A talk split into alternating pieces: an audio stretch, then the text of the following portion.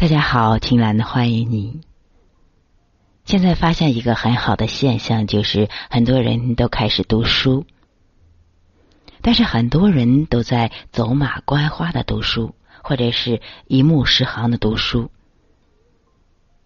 他看的是一种热闹，是一种新奇，而没有记住一些更重要的东西。所以说，这样的读书对你的人生、对你的积累效果也不是很大。给大家教一个读书的小窍门，就是如果你看一篇文章，你在这一篇文章里至少你记住一两句精髓的话，要记下来；或者是你看一本书的时候，你要把这一本书的大概的东西记下来。并且这里面的精髓，你要记下来一些。做一个有心的读书人，不是每天都是迷迷糊糊的，真的很实用哟。这样你会积累很多的精髓的东西，日积月累，你就是一个大才子或者是大才女。走进今天的文章，就是人生八大沉淀，成就你厚重人生。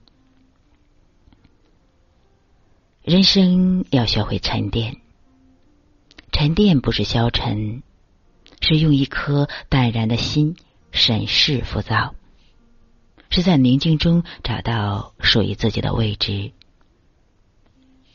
八大沉淀之一就是沉淀朋友。时间磨平了人的棱角，也沉淀出真正的朋友。一个挚友胜过万贯家财。没有任何道路能通往真诚，因为真诚本身就是道路。朋友就像人民币，有真也有假。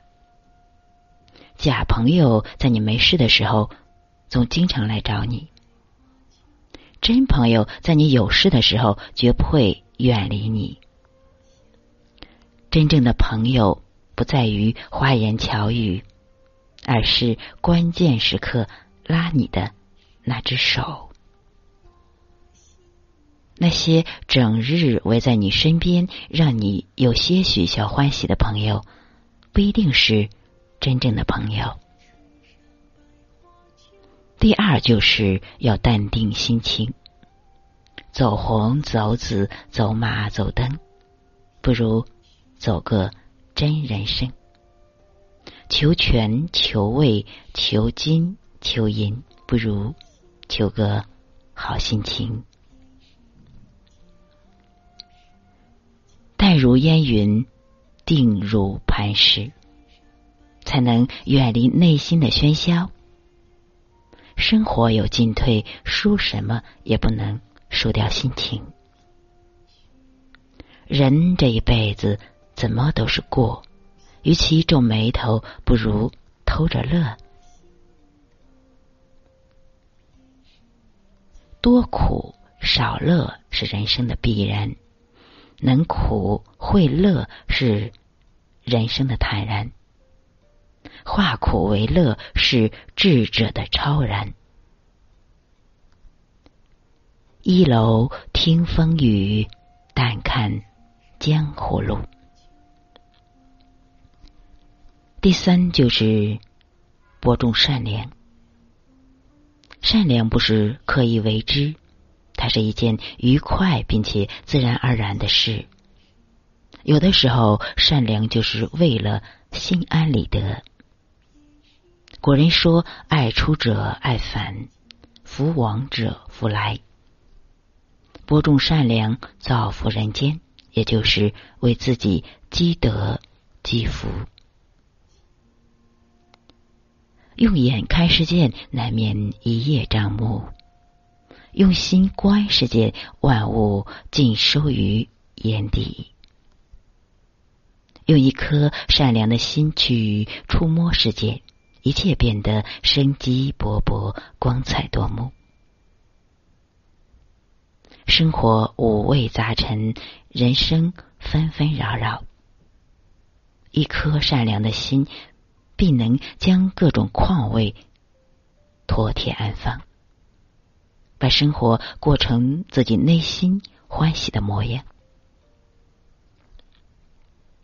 第四，要培养爱好。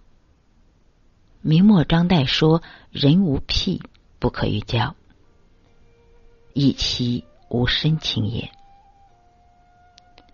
有兴趣爱好，才能显出一个人的真性情。有兴趣爱好的人更加快乐。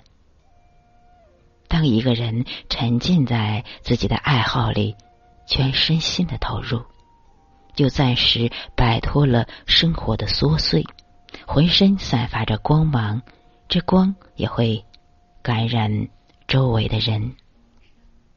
像我当下。就是一种享受。古人讲“由艺进道”，这个“艺”指的是文艺的“艺”。有意义的兴趣爱好可以滋养生命，使一个人精神富足。第五就是得失随缘。佛家说：“得失随缘，心无增减。”世事无常，得失乃。身外之事，对于自己的心灵来说，其实没有丝毫损失的，只是因为我们太在乎，才造就了痛苦与烦恼。拿得起，放得下，一切得失很正常。站得高，望得远，是非恩怨莫挂怀。想得开，看得透，生活困惑自然开。生活就是忘记年龄，忘记名利，忘记忧愁。放下了，不是没有；放下了，才有。第六就是要学会承受。有人总是喊着要岁月静好，但真实世界毕竟大河奔流，你必须不停的奔跑，才能。留在原地，你必须学会承受委屈，才能抵挡人生的风雨。一个成熟的人，不仅吃得了苦，也受得了委屈。谁不是一边流泪一边前行？不要轻易的暴露内心的脆弱，学会承受应该担当的一切。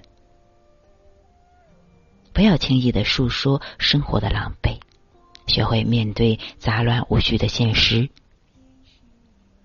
也不要轻易的向世界妥协，他让你哭，你要在坚持中让自己笑。只要我们能承担、不逃避、会珍惜、心坚强，人生就不会太苍白。第七，要学会常怀感恩。古人说：“滴水之恩，当涌泉相报。”不能报答一万，也可报答万一；不能报答万一，也要常怀感恩之心。心怀感恩的人，内心是柔软的，世界是明亮的。感恩不仅仅是付出，也是自我情绪的愉悦。感恩过往的每一季春夏秋冬，感恩过去的每一次起伏悲喜，一切都是最好的安排。感恩挚爱亲朋，感恩万物众生，感恩此时此刻。尼采说：“感恩即是灵魂上的健康。”第八就是勤于读书。古人说：“一日不读书，沉生其中；两日不读书，言语乏味；三日不读书，面目可憎。”杨绛说：“读书不是为了拿文凭或者发财，而是成为一个有温度。”懂情趣、会思考的人，从书中收获的每一处思想，都是历久弥新、坚固实用的。读书滋养灵魂，读书让你专注而放松。好，今天就分享到这里。从这八方面，希望你的人生会更加的沉淀。更大、更加的稳重。祝福你们永远快乐。